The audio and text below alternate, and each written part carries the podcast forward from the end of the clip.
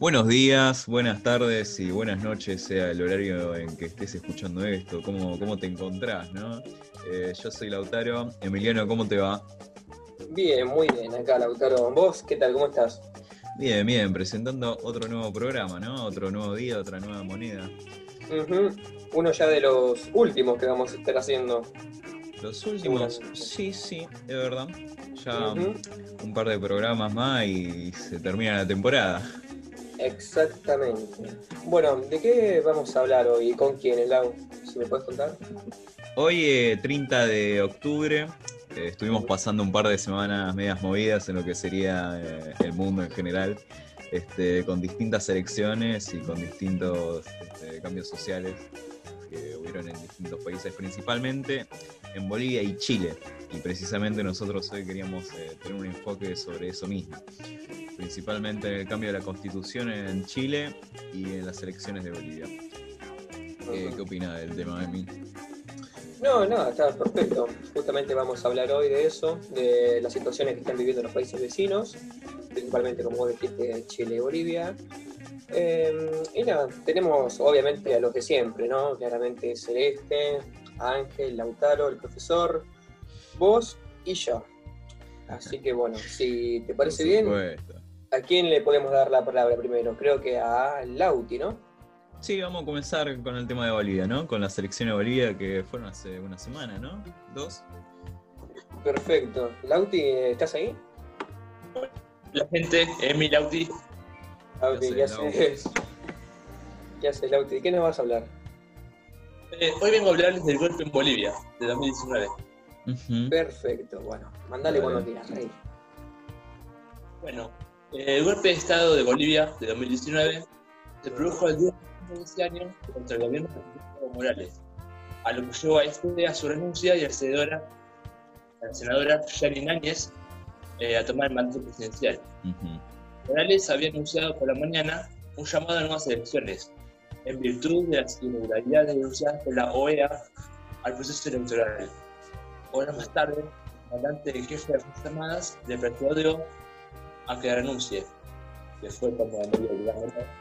También renunciaron el vicepresidente Álvaro, Álvaro García Linera, la presidenta del Senado, Adriana Salvatierra, y el presidente de la Cámara de Diputados, Víctor Borda, entre otros funcionarios del MAS, incluyendo la renuncia de gobernadores de varios departamentos. El 11 de noviembre asumió la, pres- la presidencia la senadora Janine Áñez, generando cuestionamientos sobre la legitimidad de su nombramiento, surgiendo esta de manera no democrática. Luego, México ofreció asilo político a Evo. El presidente, Alberto Fernández, expresó, no es un lindo día para los que queremos que la democracia se afiance entre nosotros. No hay ningún ejército que haya liberado un pueblo. Ha habido un golpe de Estado en Bolivia. Y además agradeció al presidente de México, Luis Paraguay, Manuel López Obrador, Martín Vizcarra y Mario Abdo Benítez, respectivamente, por su colaboración para asilar y ayudar a Evo Morales. Bueno, sí, eh, algo que no especifiqué antes de entrar de, de- de lleno al tema. Eh, en Bolivia se celebran las elecciones después de un golpe de Estado que pasó en 2019.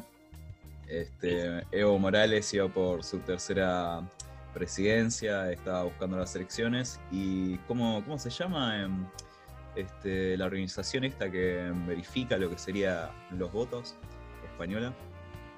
¿Alguno lo sabrá? No, no, Lautaro, no sé a cuál te referís, sinceramente. ¿no? Bueno, la cosa es que hay una organización precisamente que se encarga de verificar eh, lo que sería la, legitimas- la legitimación de los votos en general. Y bueno, llegó a la conclusión de que se había cometido fraude en las elecciones de Bolivia, que había ganado Evo Morales. Y, mm, y nada, el partido del MAS, que sería el de Evo Morales, eh, propuso rehacer las elecciones, pero no fue bien tomado por la oposición y, y se, se le propuso dejar su cargo por parte de los sectores militares y, nada, tuvo que, que exiliarse ¿no? del país. Y así estamos en el contexto actual donde tenemos unas nuevas elecciones y, y bueno, que, que ahora calculo que Ángel nos contará cómo, cómo fueron llevadas a cabo, cómo, cómo fue lo que pasó en general. Ángel, ¿qué haces? lo que estás queriendo contar, si, si, si no entendí mal, eh, tiene que ver con, las ele- con los resultados de las elecciones de, de las últimas elecciones en Bolivia, digamos, ¿no? Sí, Bien. Que, que en realidad, digamos, eh, Evo Morales no, no es que se presentó, sino que apoyó una fórmula eh, en donde lo- los candidatos eran Luis Arce y, y Choquehuanca como vicepresidente, ¿no? claro, que sí, sí. Que son los que finalmente eh, ganaron, digamos. ¿Iba Claro. por ahí? Bien. Sí. Bueno, bueno, continúa. No, lo que, lo que quiero decir es que Evo Morales quería tener eh, muchas ele- elecciones Ah, bien, bien, ahora sí. Bueno, Para- eh, para muchos países. Bien, sí, lo que, digamos, lo que, creo que a lo que vas es lo que pasó antes del golpe de Bolivia, que bueno, que, Exacto. exacto, que después de, de tres mandatos, eh, el Evo se, se presentó, se postuló a un cuarto mandato, ¿no? Que, Claro, era lo que estaba diciendo antes.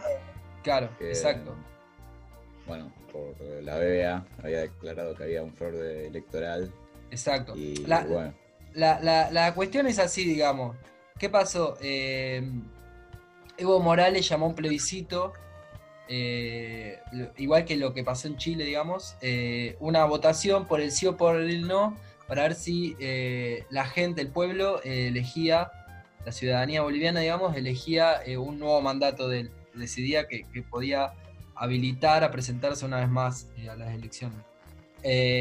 La, verdad es que el resultado fue negativo para Evo Morales, perdió, digamos, esa, votación. Sin embargo,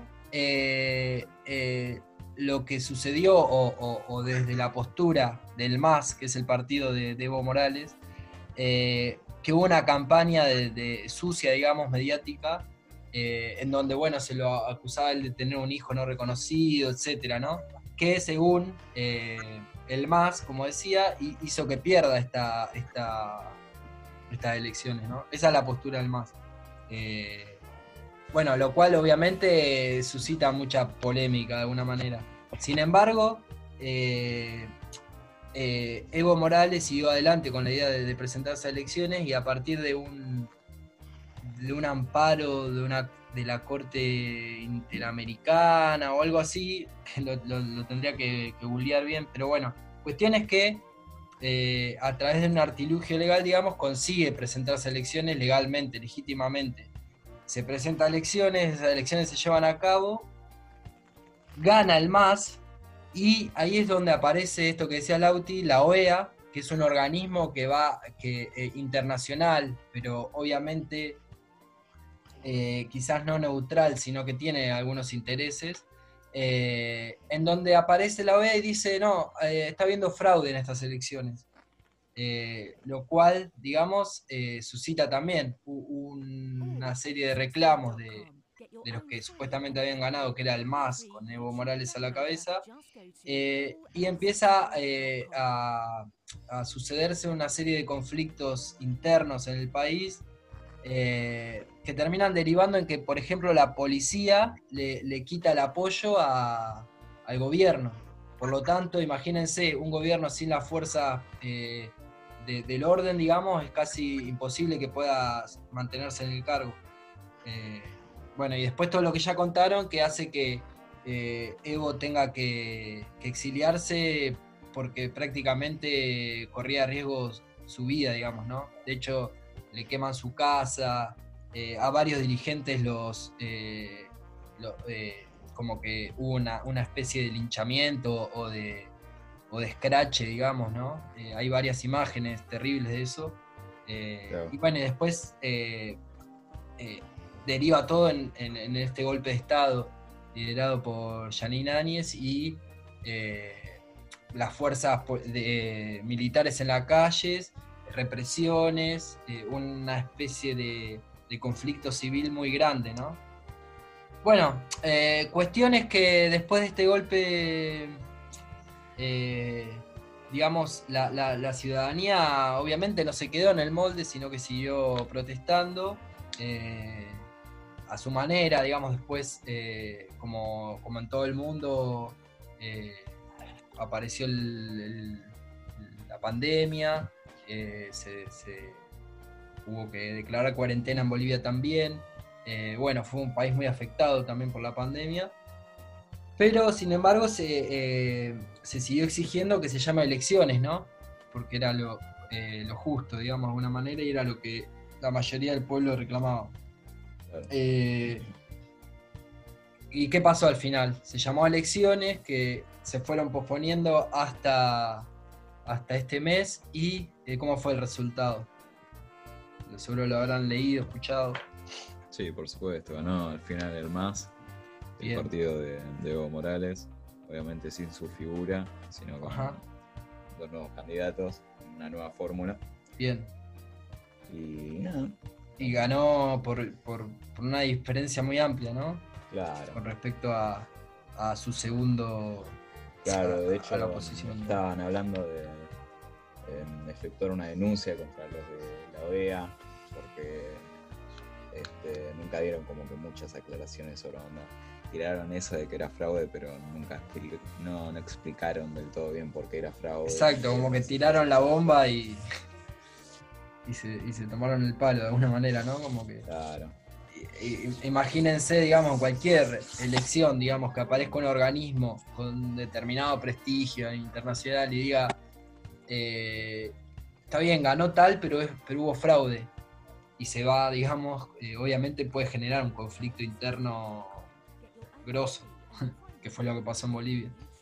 Eh, Claro. Sin embargo, nada, las, un poco las, los resultados de estas elecciones, si bien no- uno no lo puede analizar tan lineal, pero bueno, como que reflejan un poco que quizás eh, pudo no haber ese fraude, no haber sido ese fraude, o, o- o bueno, lo que sea, pero eh, la ciudadanía de alguna manera eh, sigue apoyando eh, nada, este, este- este partido político. Que bueno, tiene muchas lecturas, pero eh, ustedes saben que Bolivia está conformado eh, casi en un 60% eh, por, eh, comunidades originarias. Sobre todo a- aymaras y quechuas, pero hay varios, varios pueblos originarios. El apoyo al gobierno de, de Evo Morales, ahora de, de Luis Arce y Choquehuanca, eh, proviene de, de ese sector eh, originario, ¿no? De, las Claro, comunidades originarias. Sí, después de todo, Evo Morales también es, eh, onda, es un chabón que viene de, de una comunidad directamente. Ajá. Este, en su época, cuando recién comenzaba su candidatura y como, como la nueva cara política ¿no? del partido, fue como algo revolucionario. Era un tipo Exacto. así. Imagínense que el 60% de la población o más eh, es originaria y nunca en Bolivia había habido un presidente eh, indígena, digamos, ¿no? Eh, es el primer presidente de ese tipo. Eh, y, y bueno, nada. Y por el contrario, digamos, eh, Bolivia se ha caracterizado históricamente por, por sufrir de estos, eh, de estos golpes militares, ¿no? De gobiernos de factos. Eh, Claro. Inclusive el candidato eh, Mesa, que era el, el que salió segundo en estas elecciones, había sido vicepresidente de, de, otro presidente que, que gobernó hace 20 años atrás, que se llamaba Sánchez Lozada, que eh, lo llamaban el presidente gringo. Eh, ¿Por qué? Porque el, el tipo no, no hablaba prácticamente español, digamos, le costaba mucho hablar español. Había vivido, si bien era boliviano, había vivido en Estados Unidos mucho tiempo y bueno, eh, se le cruzaban un poco lo- los idiomas y, le costaba hablar. Imagínense un presidente, imagínense acá, digamos, un presidente de Argentina que no, que no hable muy bien el español, sería medio bizarro. Bueno, esto pasó en. Bolivia. Como un ejemplo, digamos, de, de, de un pueblo de alguna manera sometido a, a- intereses o, a- o al poder eh, imperialista o yanqui eh, y, demás, o externo de alguna manera. Claro. Bueno, eso. Bueno, em, vamos pasando con lo de Chile, muchachos. ¿Qué opinan? ¿Mm? Sí, me imagino, ¿no? No tiene nada más que opinar sobre lo de Bolivia. Voy a tomar ese silencio como un sí. Bueno, ahora vamos a pasar eh, un poco con. Fue el sábado, ¿no? Eh, las elecciones de, de Chile para cambiar la constitución. Este, desde hace un año ya, para empezar así a explicar un poco el contexto, este, se vienen realizando manifestaciones en Chile para lo que sería el cambio de la constitución, que está desde 1900, desde los 80 o 60 era más o menos 80. desde los 80 eh, y que bueno, que no se cambia y que bueno, ahora mi compañero Emiliano va a proseguir a explicar un poco todo, ¿no? Eh, por qué quieren cambiar la constitución o qué pasó en ese año o cómo fueron las revueltas. Emiliano, ¿cómo te va? Exactamente, muchas gracias Lau por el espacio. Bueno, nada, mira, te voy a, te voy a hablar eh, más o menos eh, de esta situación de Chile, de- que está marcando una- un hecho histórico, ¿no? Para, para el país, ¿no? Claro, Eh, bueno, nada, empiezo.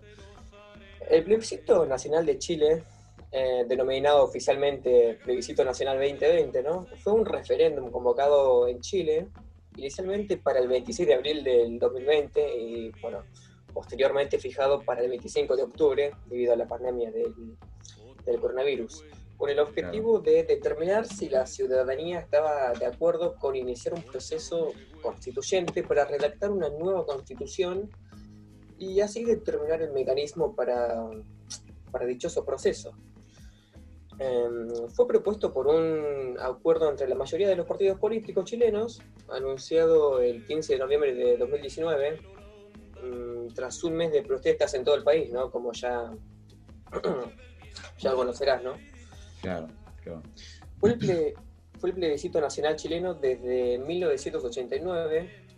Perdón, perdón. Fue el primer plebiscito nacional chileno desde 1989, cuando se realizó un referéndum donde se aprobaron las reformas a la Constitución Política de la República, promulgada en 1980 durante la dictadura militar de Augusto Pinochet, y por tanto fue el primero celebrado durante los gobiernos democráticos posteriores a 1990.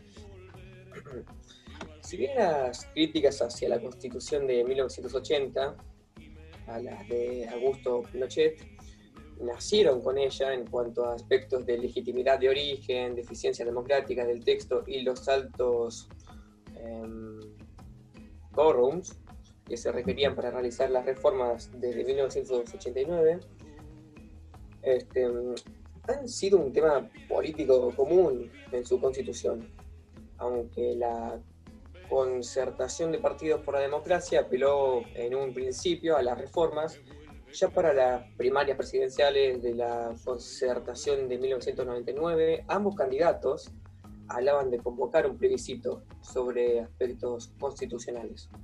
claro. Bueno, que, que al final se terminó celebrando en estos días, ¿no? Y cómo, cómo fue el resultado al final.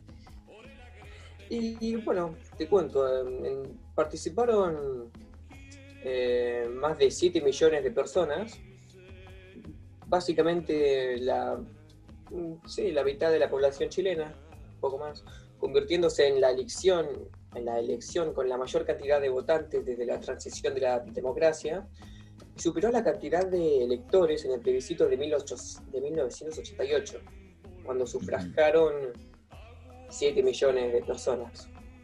Che, Emi, Además, eh, sí, perdón. Eh, no, que, que está bueno aclarar también que en Chile no, a diferencia de Argentina, no, no es obligatorio, ¿no? Eh, Claro, Sí, sí, de eso, de eso iba a hablar también. ah, te lo quemé, perdón, te quemé. No pasa nada. Eh, bueno, eh, justamente mm, con lo que estaba diciendo, eso significó ya con, con la mera participación de las personas, significó ya un 50.68% de participación, revirtiendo la baja progresiva desde 2012, cuando se determinó la voluntariedad del voto. Claro. Las opciones de... ¿Sí? ¿Cómo? Ah, no, pensé que alguien iba a hablar. Las opciones de apruebo y convicción constitucional fueron las ganadoras por un amplio margen con más del 78% para ambas alternativas. Así que con este resultado se va a realizar la elección de los convencionales constituyentes eh, el 11 de abril del 2021, conjuntamente con las elecciones municipales y de gobernadores regionales bajo el sufragio universal, con el sistema electoral que rige la elección de la Cámara de Diputados. Así que ya veremos em, cómo seguirá avanzando la cosa, ¿no? Sí, eh, pero te preguntaba porque el otro día se celebraron las elecciones y nada, te decía eh, que, que, ganó el sí o el que el no. Ah, no, claramente el sí. Ah, bien. O sea, el, el apruebo. Claro, claro. Bueno, Sí. entonces, genial, espectacular. Sí, y ahora, mm, si me lo dejás, voy a también hablar un poquito, ya para que no se haga tan largo, em, poco de las revueltas en Chile que se hicieron. Dale, ¿cómo no? Está bien. Em, durante estas, mm, estos, sí, durante el plebiscito, en estos días, em, antes de que se produjeran las votaciones, el, el Estado chileno em, estaba con un cierto miedo, eh, ya que en, en estos días temían de que se produjese, a pesar de que ya han pasado algu- algunos algunas, mm, algunos temas con las quemas de iglesias, otro estallido social, ¿no? Que es el nombre que, bueno, estallido social es el nombre que recibe una serie de masivas manifestaciones y de disturbios este, que Sí, claro, normalmente... una revuelta. Claro, que eh, partiendo del nombre eh, se le da eh, en 2019, ¿no? Cuando en Santiago eh, y en todas las regiones de Chile se mm, originó una manifestación justamente por, eh, por la causa inmediata de la lo que fue la alza en la tarifa del sistema público del transporte de Santiago, ¿no? Sí, te iba a decir justamente eso. de, este, todo, todo este movimiento social ¿no? que viene pasando desde hace un año. eh, pasó precisamente por, porque subieron los precios del transporte. Claro, Y justamente. De esta forma, la mayoría de alumnos y este, lo que sería mm, pibes de secundaria y, y universitarios Y pibas sobre todo. y pibas también, Bien. Este, Eh. nada, les empezó a dejar de ser conveniente usar el transporte público por el hecho de que Claro. fuera muy caro. Tal cual. Eh, perdón. Eh, sí, eso digamos que fue como la gota que rebalsó el vaso, digamos, era. De alguna manera es como el ejemplo de lo que estaba sucediendo en Chile, que eh, vieron que la educación es privada, la salud es privada, etcétera, Claro. ¿no? Entonces, hasta eso, hasta, hasta, hasta el transporte para ir a estudiar, digamos, eh, era un negocio, digamos, de alguna manera. Y vieron que uno de los eslogan era eh, que, Claro, que de sucedieron hecho- después eran no, no, no, eh, no fueron 30 pesos, sino que fueron 30 años. eh, como como para, para un poco para eso, para jugando con esto de que, bueno, sí, a partir de, del aumento de la tarifa de- del- del transporte, bueno, se, se empezó a armar una movilización gigantesca, pero eh, era algo, digamos, que estaba dormido y que se venía acumulando hacía 30 años. Claro. Claro, justamente este, en el mismo plebiscito la, se hizo también una, em, ¿cómo se llama? un análisis sobre la gente que votó por el apruebo y el 18% de, lo- de esos votantes lo hicieron bajo el pretexto de que querían cambiar el, el sistema este neoliberal en el que estaba viviendo Chile. Pero bueno, sí, esta, esta gran manifestación del año pasado fue el motor desencadenante de todo esto. Así que bueno, sí. Tras el aumento de, esta, de las tarifas, centenares de estudiantes se organizaron para realizar actos de evasión masiva en el metro de Santiago. Y con el paso de los días, el número de evasores aumentó y se registraron incidentes dentro de las estaciones del ferrocarril eh, subterráneo. La situación se agravó el día, el día viernes 18 de octubre del 2019, cuando progresivamente fueron cesadas las operaciones de toda la red subterránea por el enfrentamiento de la multitud por, por la policía chilena, eh, lo cual terminó llevándose eh, el mismo ministro del Interior, Andrés Chadwick, em, un montón de críticas justamente porque la policía, los carabineros, habían cometido asesinatos, 35 o por ahí, para frenar estos mismos disturbios. Ah, un sobreuso de la fuerza. Sí. Este, bueno, cerraría ya un poco eh, diciendo que estas revueltas eh, han servido como motor para las que han, eh, han venido en estos días, en los años de, en el año 2020, con el incendio y destrucción total de dos iglesias, la, la iglesia de Asunción, a pocos metros de la emblemática Plaza Italia. Este, y bueno, nada, poco más tengo que decir. Claro. Sí. Bueno, está bien, está bien. Eh, la verdad es un tema bastante amplio, bastante interesante. Eh, también. Bueno, este, pasando un poco ya a lo que sería el plebiscito, eh, y vamos a adentrarnos un poco más eh, sobre el tema de los 30 años en Chile, ¿no? Es sobre un poco de la última dictadura chilena con Pinochet. Eh, para eso vamos a hablar con Celeste, que nos va a contar un poco de cómo, cómo fue, que se afectó, cómo, qué, qué fue lo, lo principal que hubo en esos años, cómo fueron las políticas sociales, etcétera, etcétera. Celeste, ¿cómo te va? Hola, ¿notaron bien y vos? También, también. Me alegro. Eh, antes de comenzar a hablar con- del golpe de Estado de Chile, me gustaría bueno, tratar brevemente sobre el gobierno que Chile tenía antes que sucediera este régimen de golpe de. Estado. Salvador Allende fue el presidente de Chile desde el 4 de noviembre de 1970 hasta el 11 de septiembre de 1973. Su gobierno se destacó bastante entre la historia de Chile, quienes fueron desde sus principios bastante democráticos, eh, por querer convertir al Chile capitalista en uno socialista, lo cual lo llevó a tomar muchas medidas, muchas medidas como por ejemplo la, ah, nacionalización de las minas de cobre, una co- algo que afectó bastante a Estados Unidos y, terminó, y bueno, Mm. otras medidas más que llamó mucho la atención de ellos, de este país. Tres años, a tres años de su gobierno, en el que empezó a gobernar Salvador Allende, las tensiones en el país, tensiones en el país y el descontento de los opositores fueron aumentando bastante con el tiempo, desde, bueno, desde que él se hizo al poder, han tomado con los, con los problemas económicos que hubo acumulando en estos años, estos tres años de su gobierno. Sí, eh, por ahí agregar que, que fue electo democráticamente, ¿no? Eh, Vieron que hoy en día como que se dice que el, el socialismo y demás es como antidemocrático, no sé qué, bueno, eh, en el caso de Chile, Salvador Allende fue, fue electo democráticamente, llegó al poder por esa vía. Eh, para sorpresa de muy pocos, ya que desde hace antes se venía anunciando un posible golpe de Estado debido a los mismos motivos por los que ya había nombrado antes, las tensiones, el odio hacia el socialismo, las intervenciones de Estados Unidos ante esto. Los bloqueos, Claro, yo lo veo continental.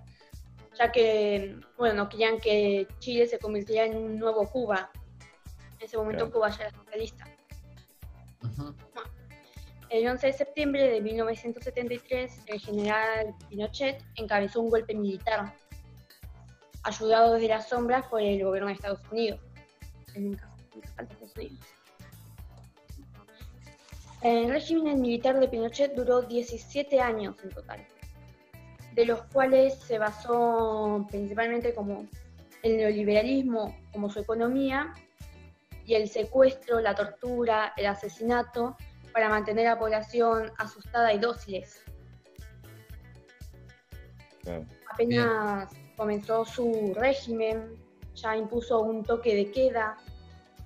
Las radios, las prensas y las revistas fueron silenciadas y controladas para ver exactamente lo que iban a hablar, que no dijeran nada en contra del régimen. Los libros, registros, propagandas contra el régimen o que sean propagandas socialistas fueron quemadas, destruidas. Cualquiera que se atreviera a estar en contra de este régimen fue, como dije, torturado, fue desaparecido. Una censura total. Completamente. Y así por 17 años, dejando, más o menos calculando, más de 40.000 víctimas. Mm. aunque ya en la década de 1980 se convirtieron, se convocaron las primeras protestas, manifestaciones contra el régimen. Principalmente eh, hubo varios jóvenes, más que, más que cualquier otro tipo de personas. Incluso llegó bastante similar a lo que pasó acá, ¿no? Lo que pasó acá y en la mayoría de los países de Latinoamérica. Mm, Bien. Lo que se conoce como el, Plan Cóndor, ¿no? Eh, que como decía Celeste, eh, fue un poco perpetrado eh, por, Estados Unidos, digamos. Eh, y, nada, y, el, experimento que consistía justamente en, golpes de Estado, además de, la cuestión de la censura y, de detener la, la, democracia, digamos, también implicaba un cambio de paradigma económico, ¿no? la implementación, que creo que ya lo habíamos hablado en otro programa, de, un sistema económico neoliberal. En Chile fue el, primer experimento, digamos. Imagínense el cambio de esto, de, tres años de un gobierno tirando al socialismo, digamos, con muchas eh, políticas de nacionalizaciones, de los medios de producción, etcétera, a de repente un golpe de Estado, eh, se terminan muchas libertades y se empieza a implementar un, eh, medidas económicas neoliberales, que básicamente implican pérdidas de derechos para los trabajadores, aperturas económicas, eh, privatizaciones de las empresas, etc. Que bueno, como decía Lauti, es lo mismo que, sucedió acá, pero bueno, lo único que en cada país de Latinoamérica tuvo sus, características. Eh, bueno, las manifestaciones, las protestas, todas las revueltas en contra del régimen, llegó a un punto de que en 1986 hubo un atentado contra la vida de Pinochet, del cual, aunque saldría vivo y sin muchos daños, seguía siendo algo bastante impactante. Al final, a esto y la fuerte presión del pueblo social, eh, lo llevó a realizar un plebiscito para decidir si Augustus Pinochet seguiría con su régimen o se llamaría de vuelta a, las elecciones. Más de, más de 7 millones de chilenos votaron que no, y eso hizo que al año siguiente se convocaran las elecciones. En 1989 ganó Patricio Alwin, poniendo por fin un fin a este régimen militar y una vuelta oficial a la democracia, una que muchos fijaron. Eh, perdón, eh, pueden, como podemos acá comparar un poco lo que sucedió en Chile con la vuelta a la democracia, eh, con otros países como Argentina, ¿no? Ahí sí hay una diferencia marcada. En Argentina, digamos, también eh, como que se fue desgastando el régimen, había un apoyo de cierta, ciertos sectores de la ciudadanía que, bueno, que se fue soltando. Después de la guerra de Malvinas, perdió totalmente apoyo la dictadura, digamos, y llamó a elecciones. Eh, en cambio, en Chile, ¿cuál fue la diferencia? Ahí se, tuvo que hacer un plebiscito. Sí, un plebiscito en el que estaba incluido, en el que se votaba si se continuaba con la dictadura, ¿no? O si se continuaba con el, régimen de, de Pinochet, ¿se Sí. entiende? Y que, y que incluso estuvo bastante peleado, digamos, no fue como ahora que, Como que una- superó la mitad los votos de Exacto. no. Exacto. Eh, Creo que hubo una diferencia de más o menos casi 10%. de una. Estaba como bastante, como se dice ahora, polarizada, ¿no? La cosa. Eh, por lo tanto, nada, eh, es como que, imagínense, por más de que se vuelva a la democracia, había un sector bastante amplio de la ciudadanía que de alguna manera estaba de acuerdo o, o apoyaba el- la dictadura, digamos. Celeste, Sí. una consulta. em, lo que sería la constitución que había establecido en su época de, de dictador, ¿no? Eh, ¿qué, qué establecía principalmente? Onda, ¿qué, qué ideales están en contra de los cuales podrían tener ahora, hoy en día, los chilenos? Por los cuales quisieran cambiar la constitución. Me mataste, Lautaro. Te Eso maté. No, eh, el No lo Lauti, había básic- encontrado. Básicamente lo, que- lo que estábamos diciendo hoy de, de- de que no había muchos derechos, derechos eh, civiles, si se quiere, Mm, eh, la cuestión de, de- de, por ejemplo, la educación privada, la salud privada, todas esas cuestiones eh, tienen que ver con, con la constitución, digamos, ¿no? Están eh, escritas en la constitución y son muy difíciles de, cambiar. Por más de que, de que haya un gobierno democrático, eh, en Chile desde el 89 hasta la actualidad, digamos que los gobiernos siempre fueron medios de derecha, neoliberales, etcétera, ¿no? Como que se siguió con esa lógica económica. Quizás sí puede que se hayan aumentado ciertas libertades y demás, pero otra cuestión es que lo- los carabineros, que son como, los- como si fuera la gendarmería chilena, eh, tienen un peso bastante importante, ¿no? Son bien bravos. Eh, seguro que lo han visto en, en estas protestas. Eh, entonces, bueno, es como que como que eh, en los papeles eh, o en la teoría hay, eh, es un gobierno democrático, pero en muchas otras cuestiones sigue habiendo cosas que no, no son muy democráticas, como por ejemplo eh, la- la- las cuestiones de, eh, sociales, económicas, las desigualdades. eh, digamos, porque la democracia de alguna manera apunta a que haya igualdad de, de oportunidades para todas las personas, para todos los ciudadanos, digamos, y en Chile eso mucho no se, no se cumple. Vieron que, para- por ejemplo, para estudiar en Chile tenés que pagar, digamos, ¿no? Algo que, que a nosotros nos suena medio raro, digamos, pero es así. Tenés que pagar, tenés que endeudarte, tu familia tiene, o sea, incluso después de recibido tenés que seguir aportando, digamos, por, por- por Claro. esa formación, digamos. Ujú. Bueno. Celeste, ¿algo más que quieras aportar eh, a la charla? No, eso sería todo. Bueno, perfecto. Em, ¿Qué dicen muchachos? Bueno, yo, eh, perdón que, que me autoinvite, pero quería recomendar en relación a, lo que decía Celeste eh, y anticipándome las recomendaciones, una película está muy buena que se llama No, eh, que es bastante actual, de 2012 creo que es, eh, que justamente tiene que ver con este con este plebiscito de 1989. Que bueno, justamente un poco cuenta lo que fue lo que fue el momento previo a las elecciones y la campaña que se hizo para que finalmente gane el no, ¿no? Entonces la peli está basada en un publicista, eh, o sea, el protagonista es un publicista, eh, actúa Gael García Bernal, chileno, eh, digo mexicano.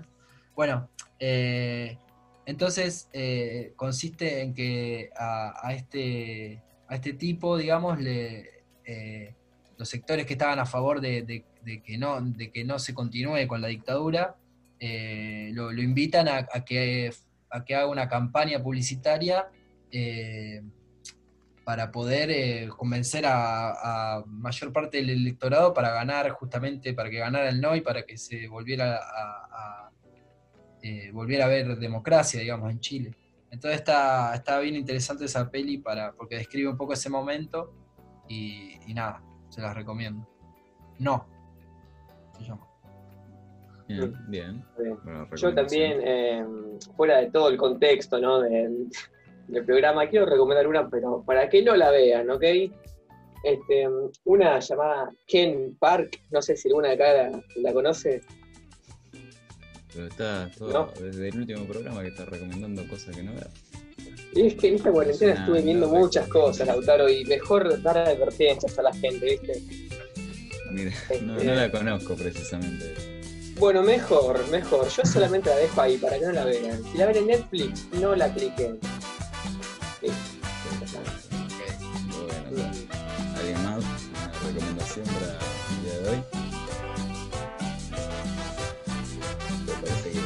Creo que el gato. Así que bueno, creo que ya vamos cerrando. Día duro, día duro, la verdad. Muy temprano, Ajá. otra vez. Pero, ¿por qué será?